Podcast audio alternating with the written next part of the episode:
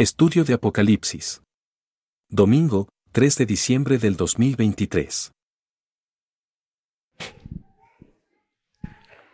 Apocalipsis capítulo 10.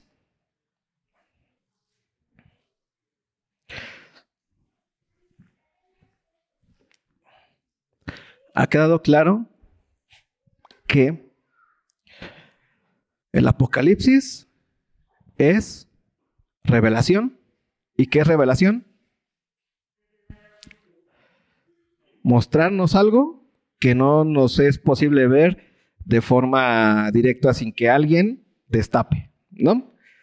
Eh, es como si hubiera una cortina aquí y pues no podemos ver lo que hay allá si hubiera estado cortina hasta que llegara alguien y quitara esa cortina y en ese momento se lleva a cabo la revelación, ¿no? Se nos revela lo que hay allá. No es, no es que en ese momento se aparezca lo que estaba allá, sino que simplemente se nos hace, eh, se nos quita ese obstáculo que era la cortina y ya podemos ver lo que hay detrás de la cortina. El Apocalipsis es esa revelación. ¿no? Apocalipsis, la palabra Apocalipsis, la palabra es lo mismo que la palabra revelación. Pero ¿qué es lo que nos va a quitar? ¿Qué es la cortina que nos está quitando? Lo que hay en el último tiempo. ¿Sí? En estos últimos tiempos. ¿Qué es el último tiempo? Esto es, te lo repito cada ocho días. Porque es importante que tú tengas bien claro. ¿Qué es el último tiempo? Es el tiempo que vivimos ¿A partir de dónde? De que Cristo resucitó y ascendió al Padre. ¿Y cuándo va a acabar el último tiempo? Cuando Cristo qué? Venga. ¿Se te das cuenta? Entonces el Apocalipsis lo que nos está revelando, lo que a nosotros nos está haciendo ver es cómo es el último tiempo, cómo funciona el último tiempo. Este tiempo que vivimos hoy. O sea, tú estás viviendo el último tiempo. Y necesitas entender cómo funciona este último tiempo. ¿Para qué? Para que la bendición de saber cómo funciona este último tiempo te haga tener una vida bienaventurada. ¿Te acuerdas lo que dice al principio en el capítulo 1? Bienaventurado el que lee y los que oyen, los que oyen y los que guardan la palabra profética que él se les está diciendo. Porque es importante que el cristiano entienda perfectamente cómo es este tiempo en el que vives. Entonces, el Apocalipsis nos está mostrando el último tiempo. No nos está mostrando cómo es la eternidad. Eso lo vamos a vivir. Pero nos está mostrando todo lo, que va a ocurrir desde el momento en el, que, en el que ascendió Cristo hasta el momento en el que venga Cristo.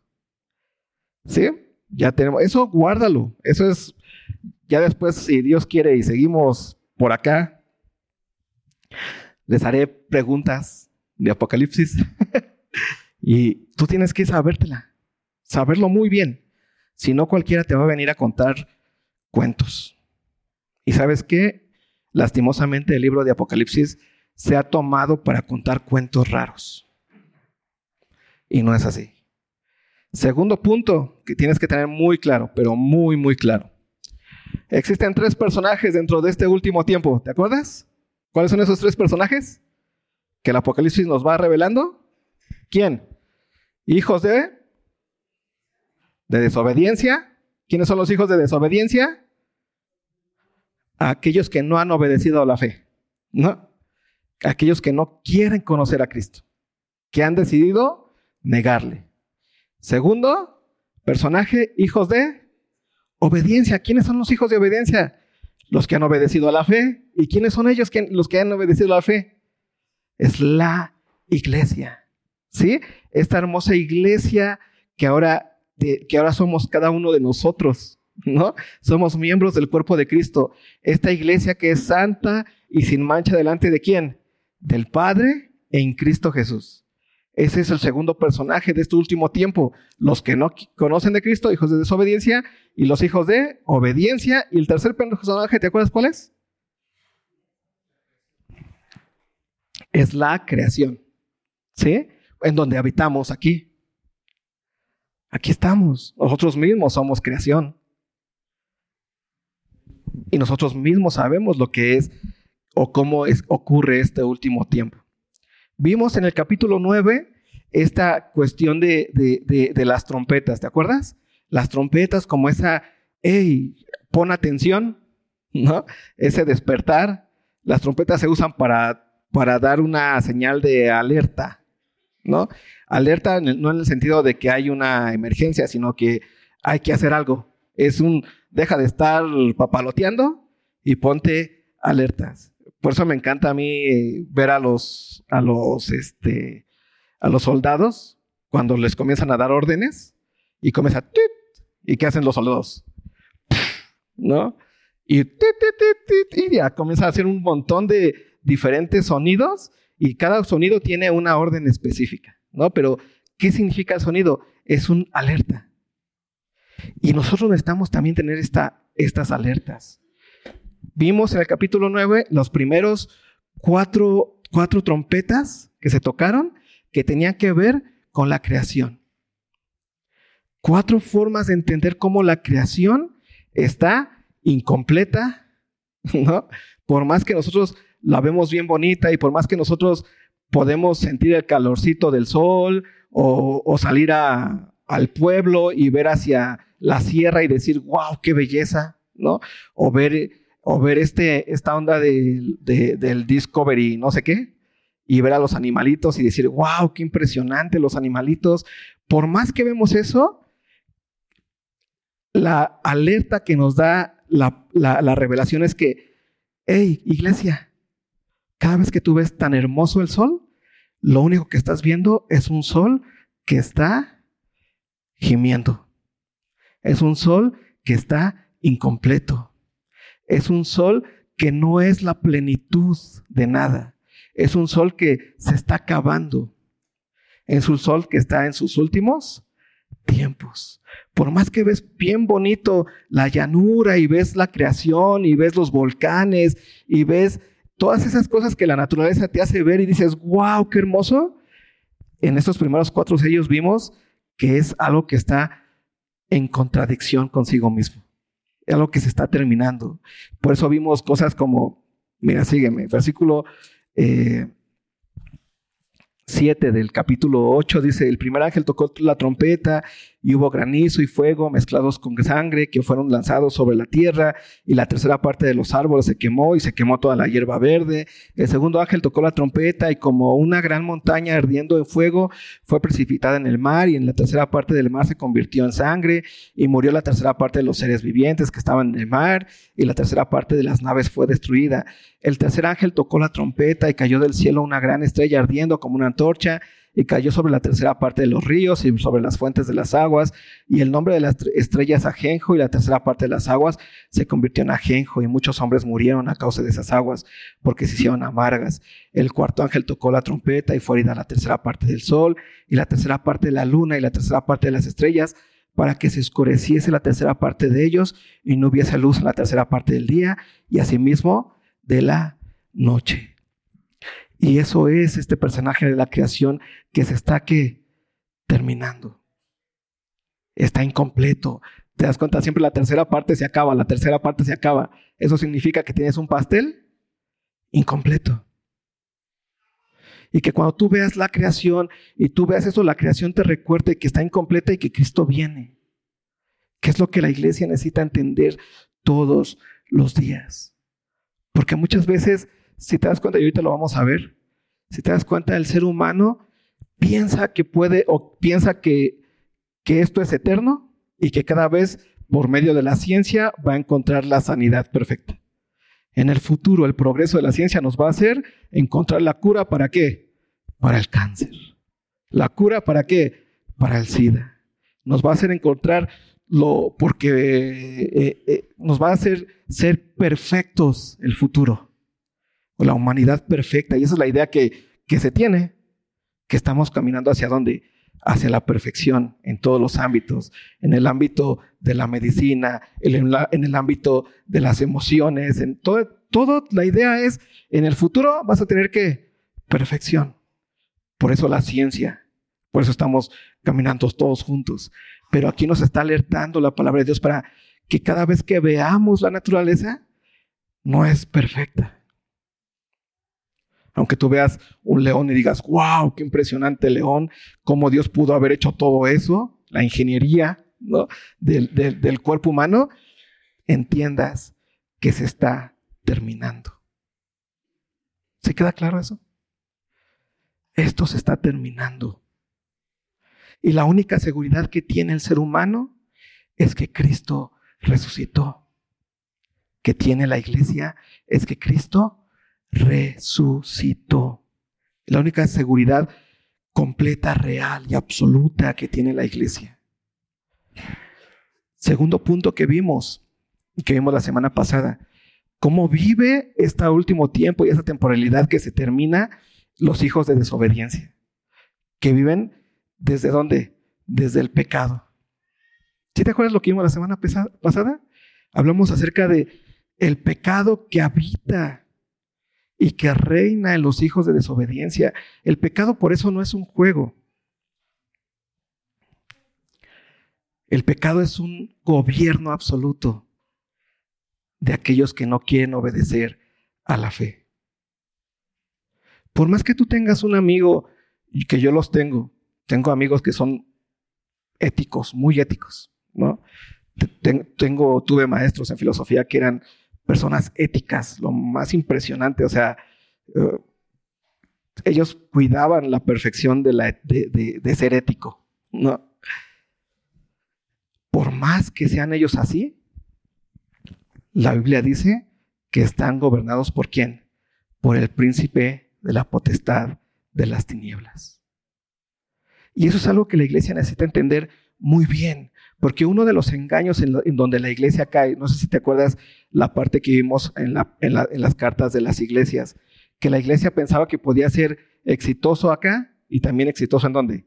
Acá, que es la doctrina de los nicolaitas, la doctrina de Balaam, la doctrina de Jezabel, que es lo que Jesús le dice a las iglesias, hey, eso no existe. No hay bondad acá y bondad acá y puede ser de, los dos lados, bondadoso o no. Es Dios ha puesto en donde se encuentra la bondad y el mundo se hace su propia bondad, pero para Dios las obras buenas son como trapos de inmundicia de los hombres. Y es una de las cosas más importantes que la iglesia debe de entender y de aprender. Porque muchas veces la iglesia se imagina que allá afuera se puede vivir bien. Y no se da cuenta lo que esta alerta, esta trompeta nos enseñó la semana pasada, versículo 13 de capítulo 8, dice, y miré y oí un ángel volar por el medio del cielo diciendo a gran voz, ay, ay, ay de los que moran en la tierra a causa de los otros toques de trompeta que están para sonar los tres ángeles. Aquí son ayes. El quinto ángel tocó la trompeta y vi una estrella que cayó del cielo a la tierra y se le dio la llave del pozo del abismo. Y abrió el pozo del abismo y subió humo del pozo como un humo de un gran horno. Y se oscureció el sol y el aire por el humo del pozo.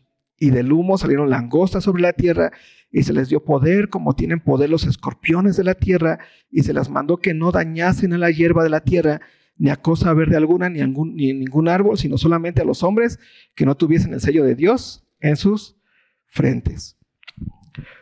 Y les fue dado no que los matasen, sino que los atormentasen cinco meses, y su tormento era como tormento de escorpión cuando hiere al hombre. Y en aquellos días los hombres buscarán la muerte, pero no la hallarán, y ansiarán morir, pero la muerte huirá de ellos. Y el aspecto de las langostas era semejante a caballos preparados para la guerra.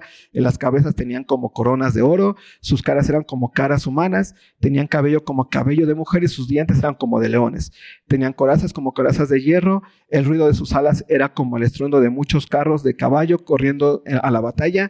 Tenían colas como de escorpiones y también aguijones y en sus colas tenían poder para dañar a los hombres durante cinco meses y tienen por rey sobre ellos al ángel del abismo, cuyo nombre en hebreo es Abadón y en griego Apolión, que significa destructor. ¿Qué nos está haciendo entender esto? O básicamente nos acaba de dar una imagen de lo que es el pecado en el hombre. ¿Te acuerdas que hemos hablado acerca de lo que es el pecado? ¿Cuál es la raíz del pecado? Pensar que sabes más que Dios. Cuando tú haces eso, cuando tú y cuando el mundo piensa que sabe más que Dios, no es que de repente digas, ah, bueno, pues, y Dios sea tolerante, ¿no? En el sentido de, bueno, pues sí, si piensas que sea, no es que, a ver, encuéntrate tu vida, pues vive bien, yo no me meto contigo, entonces, pues tú trata de vivir lo mejor que puedas y ser feliz. Dios no actúa así. Porque Dios y la palabra de Dios es la sabiduría absoluta y es la vida que Dios ha designado para el ser humano. Y en el momento en el que el ser humano no toma en cuenta la palabra de Dios, ¿qué es lo que pasa con el ser humano? Se destruye a sí mismo. Porque el bien del hombre se encuentra completamente en llevar a cabo lo que Dios le mandó, porque Dios es la vida, Dios es el dador de la vida absoluta. Dios ha puesto las categorías de cómo se debe de vivir. Y Dios no es así como que, te, que diga, ah, bueno, si no me quieres hacer caso, pues ya, tú vive allá, trata de ser feliz, no me meto contigo, cada quien. No, si tú no quieres hacer caso, es como si tú dijeras, ah, yo no quiero hacerle caso a mis pulmones, eso, eso de respirar, ¿qué? Pues ahorita voy a, voy a dejar de respirar. Me voy a vivir este, sin respirar. ¿Se puede hacer eso? No. Por eso el ser humano está completamente atado a lo que la palabra de Dios dice. Y en el momento en el que el ser humano piensa que puede saber más que Dios y desobedecer a Dios, en ese momento la vida del ser humano se convierte en qué? En dolor. Porque no se puede vivir en esta vida bien, en esta vida abundante, sin que seas un siervo de Dios. Porque ahí se encuentra la plenitud del hombre, en el estar en Cristo Jesús. Y eso te está diciendo a ti como iglesia la, otra cara de esta hermosa moneda, que es que tú que eres hijo de obediencia, ya puedes vivir en este mundo de una forma plena, completa, absoluta y no necesitas del gobierno ni del, bueno, no necesitas de la sabiduría del mundo. Tienes la sabiduría de quién? De Dios completamente. Esa es una de las verdades más importantes que tú debes de, tener muy claro, porque la sabiduría del mundo nos está dejando aquí claramente cuál es la imagen. Es una langosta que tiene forma de escorpión, que te va a producir dolor y que tú vas a querer morirte, pero no vas a poder hacerlo, pero que te va a estar destrozando a ti.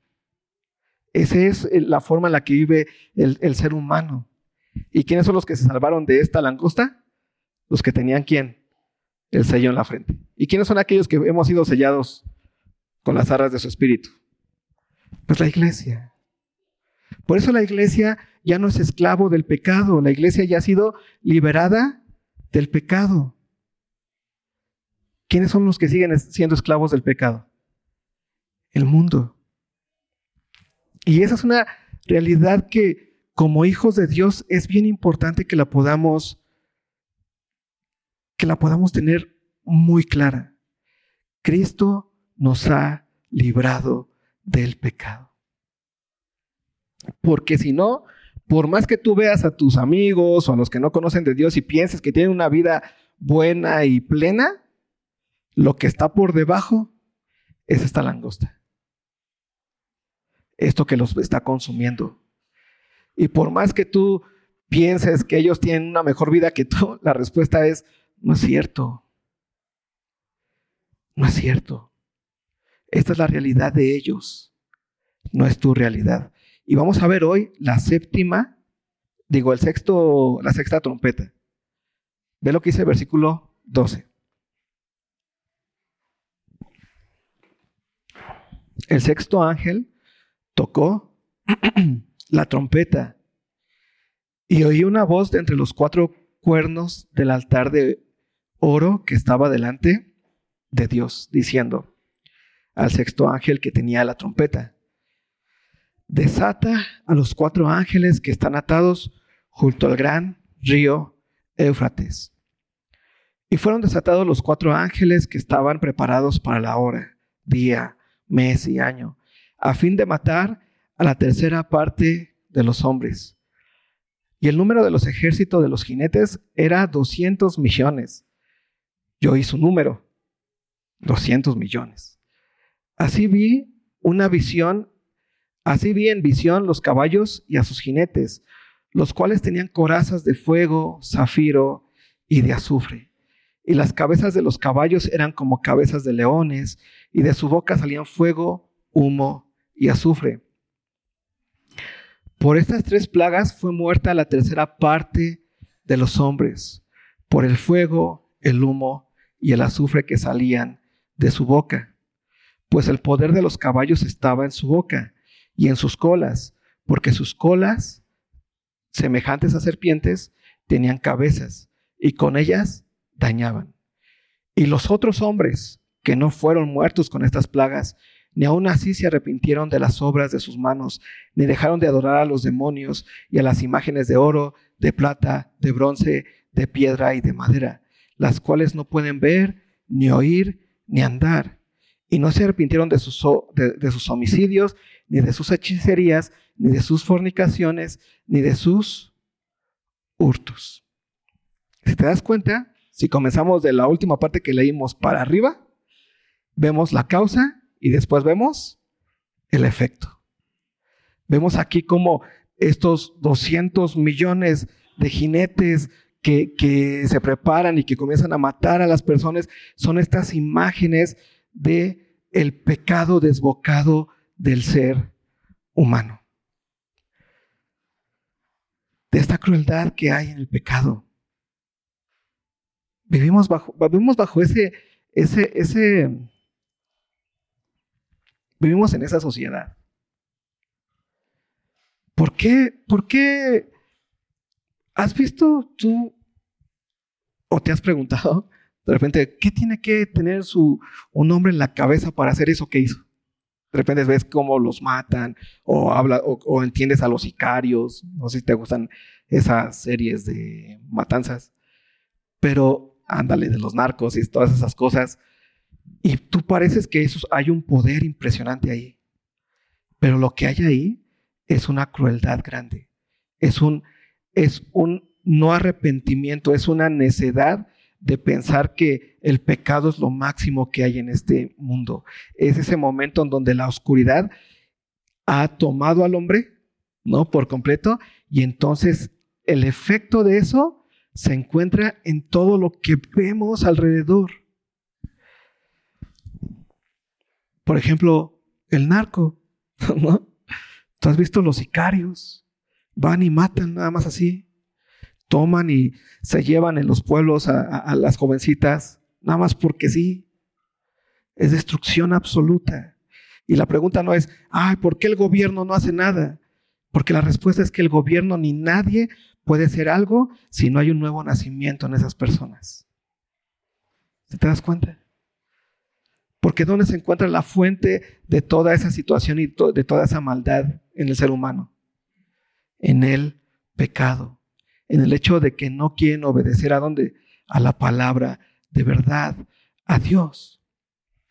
Eso es algo que nosotros necesitamos entender muy bien, porque ya no se trata ahora de pensar y de imaginarnos que tiene que llegar un gobierno para cambiar esta sociedad, porque ellos son lo que piensan, sino se trata de que entonces la iglesia necesita ser luz y ser sal en donde? En este mundo.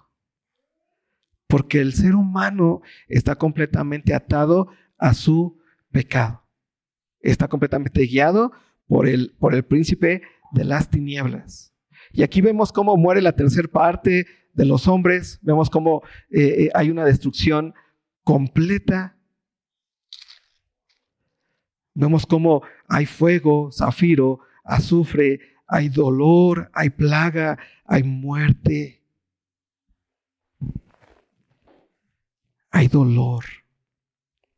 Y esa es una de las cosas más importantes que necesitamos comprender como hijos de Dios y como iglesia. El mundo, en verdad, cuando tú voltees a ver al mundo, por eso Juan te lo dice más bonito.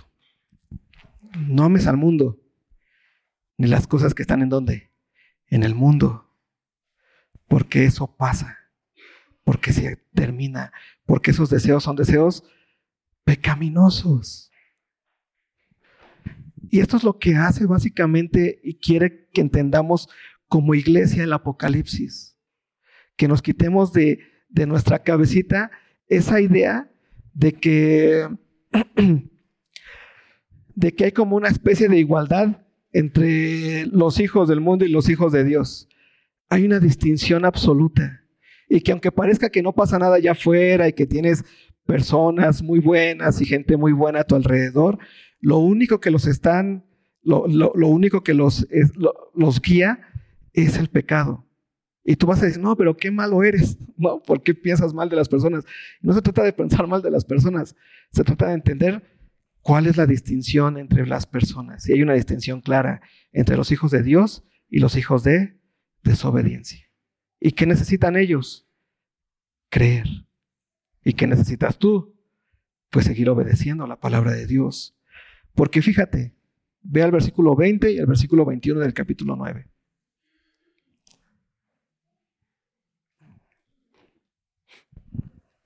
Dice, los otros hombres que no fueron muertos con estas plagas, ni aún así se arrepintieron de las obras de sus manos. ¿Te das cuenta? Estas plagas ya nos está diciendo de dónde provienen. Son obras de dónde? De sus manos. Ve lo que sigue diciendo. Ni dejaron de adorar a dónde? ¿A quiénes? A los demonios. ¿Te das cuenta? Alguien que no conoce a Cristo, los que no han nacido de nuevo, siguen siendo hijos de quién? Jesús lo dijo más bonito, ¿no? ustedes dicen que son hijos de Abraham. Si fueran hijos de Abraham, las obras de quién? De Abraham harían. Pero ustedes son hijos de quién? Del diablo. ¿Por qué? Porque las obras del diablo hacen. Y es que ahí se encuentra una de las cosas que tenemos que entender muy bien, hermanos. Somos distintos. ¿Y por qué somos distintos nosotros? Porque Cristo ha resucitado y porque nosotros hemos obedecido a esa palabra de verdad. Y por eso tú tienes una realidad completa y es una realidad que tiene que ver con la santidad, de ser santos y sin mancha delante de Él en Cristo Jesús. ¿Y por qué tienes esa realidad y esa identidad? Porque has obedecido a la fe. Los que no han obedecido a la fe no pueden tener esa realidad con Dios. Por más buena onda que sean, por más espirituales que sean y por más éticos y por más amables que sean, no están y no tienen ni siquiera un poquito, un gramo de la identidad de Cristo en ellos. Pero si no tienen ni siquiera un poquito un grabo de la identidad de Cristo en ellos, ¿qué, identidad sí tienen? ¿La identidad de quién? Del destructor. Y todo lo que hacen está guiado por esa misma identidad. Y por eso la sociedad está como está. Y por eso, por eso existe tanto, ve lo que sigue diciendo. Versículo 20, Dice, y no dejaron de adorar a los demonios y a las imágenes de oro, de plata, de bronce, de piedra y de madera, las cuales no pueden ver, ni oír, ni andar. ¿De quién están hablando? De ídolos. ¿Y cuál es la característica de los ídolos? Un ídolo es aquel que tiene que hacer, que tiene o que el mismo hombre hace. ¿Sí? O sea, tú haces una, un arte, esto no salió de la nada, esto lo hizo un hombre, ¿no? Y tú puedes decir, ah, mira, eso es mi Dios.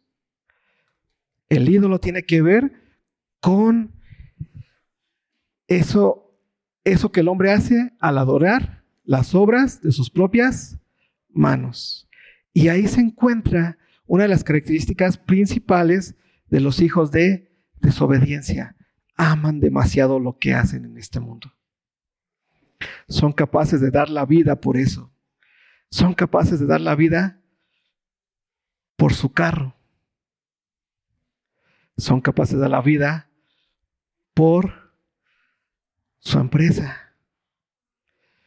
Es lo máximo que tienes, es lo único que voy a hacer en este mundo. Entonces es lo que más amo, tus haceres. Y ver lo que termina siendo el versículo 21 y no se arrepintieron de sus, de sus homicidios, ni de sus hechicerías, ni de su fornicación, ni de sus hurtos. Y aquí se encuentra sus ídolos, pero ya llevándolos a hacer sus obras. ¿Y qué terminaron haciendo? Pues homicidios, hechicerías, fornicaciones y hurtos. Y todo esto, otra vez, es algo que, de lo cual no nos podemos espantar de afuera y no podemos decir, ay, es que ese gobierno, o ay, es que no sé qué, o ay, es que no entiendes, la mejor, hay que darles más educación. ¿Qué es lo que la, la iglesia necesita hacer? Predicar el Evangelio.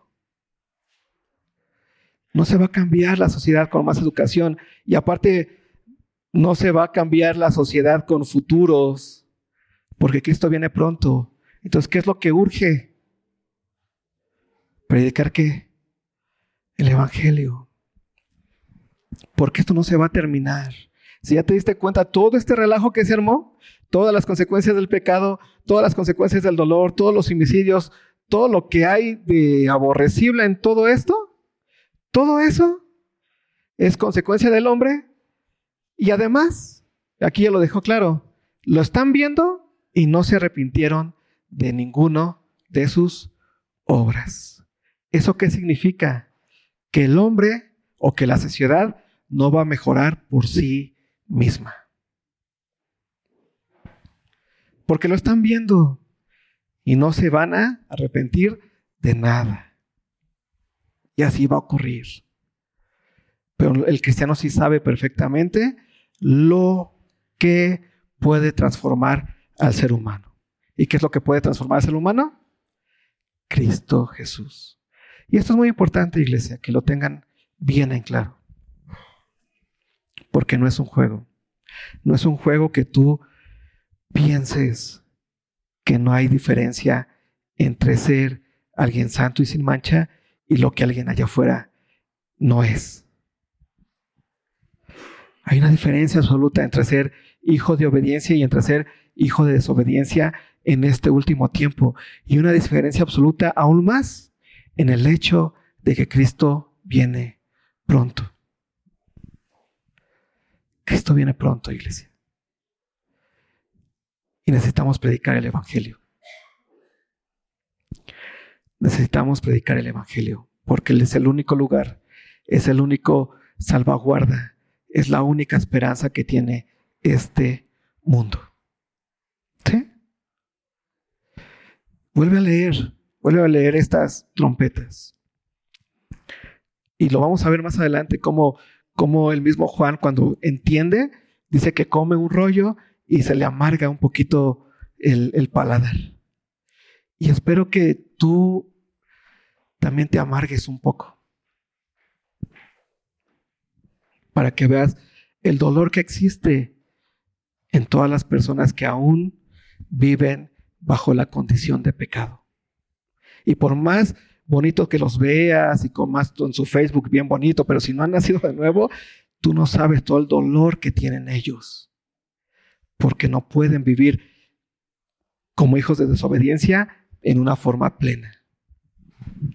Pero tú que ya has entendido el Evangelio, que has nacido de nuevo, la Biblia dice que tienes vida en abundancia y que tienes plenitud que tienes una completud en Cristo Jesús. Y espero que lo puedas entender. Hay un dolor inigualable en lo que el pecado es en el ser humano. Es un dolor muy duro, muy fuerte, en la cual no puedes estar siendo, teniendo oídos sordos. Allá afuera hay una necesidad grande del Evangelio de Cristo. ¿Vale? Vamos a orar. Señor, te damos gracias por este tiempo. Ayúdanos, Dios, a comprender la necesidad que tenemos de ti.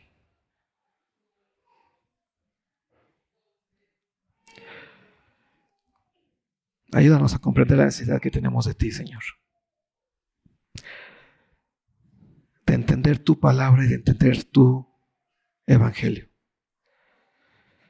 En el precioso nombre de tu Hijo amado. Amén.